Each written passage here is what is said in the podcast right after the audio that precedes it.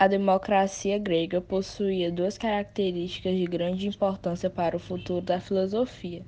Em primeiro lugar, a democracia afirmava a igualdade de todos os homens adultos perante as leis e o direito de todos de participar diretamente do governo da cidade.